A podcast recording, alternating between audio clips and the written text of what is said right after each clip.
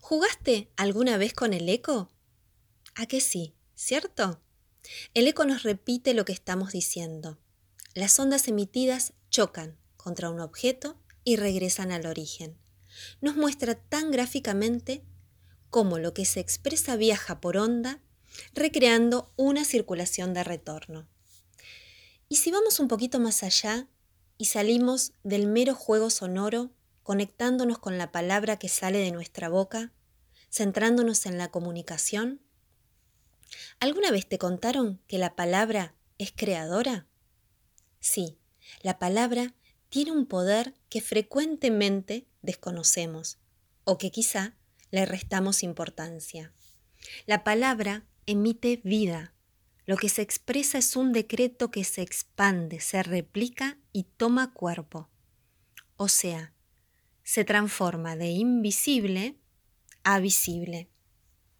Estamos transitando a nivel mundial por nuevas y desconcertantes situaciones. Algo nos está empujando a adquirir nuevos aprendizajes, a reflexionar sobre conceptos adquiridos, cuestionar saberes impuestos o sostenidos casi rutinariamente. Compartir nuevas interpretaciones hoy es clave.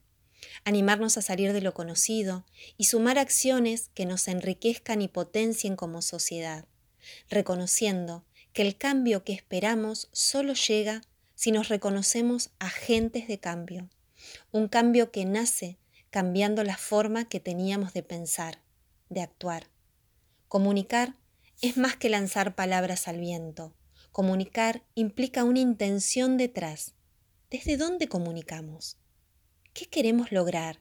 ¿Conseguir? ¿Tal vez modificar? ¿Afirmar? ¿Negar cuando lo hacemos?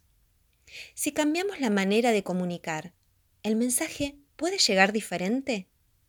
Si podemos reconocer que la palabra viaja como un boomerang y vuelve hacia nosotros, ¿cambiaría la manera en que las utilizamos? Entonces, cuando maldecimos, ¿a quién repercute?